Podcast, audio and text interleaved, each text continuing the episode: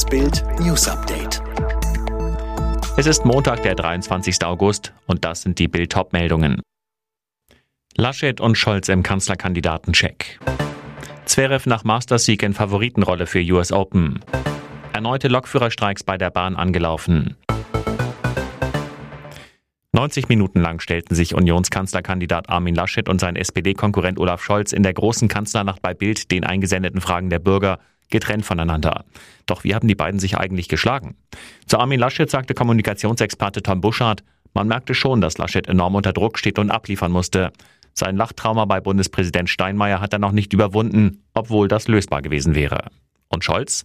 Der war deutlich besser als bei seinem letzten Bildauftritt.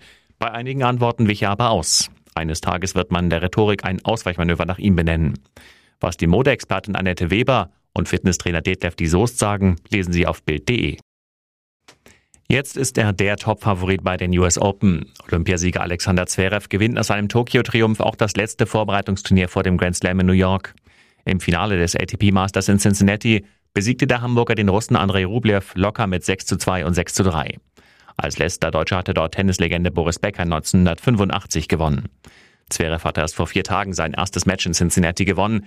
Die letzten Jahre hat er bei den Masters jedes Spiel im Hauptfeld verloren. Jetzt der Titel. Es war eine unglaubliche Woche, so der 27-Jährige. Es ist sein 17. Turniersieg und der fünfte Titel bei einem Masters-Event.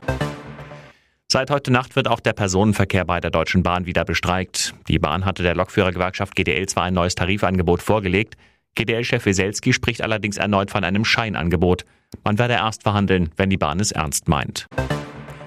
Die US-Regierung berät darüber, den Einsatz in Afghanistan über den 31. August hinaus zu verlängern. Präsident Biden sagt allerdings, er hoffe, dass das nicht nötig ist.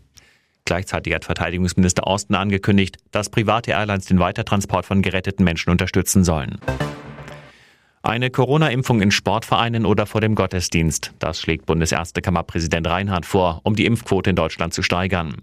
Er sagte in den Funke-Zeitungen, es werden kreative Lösungen benötigt, da immer mehr Impfzentren geschlossen werden.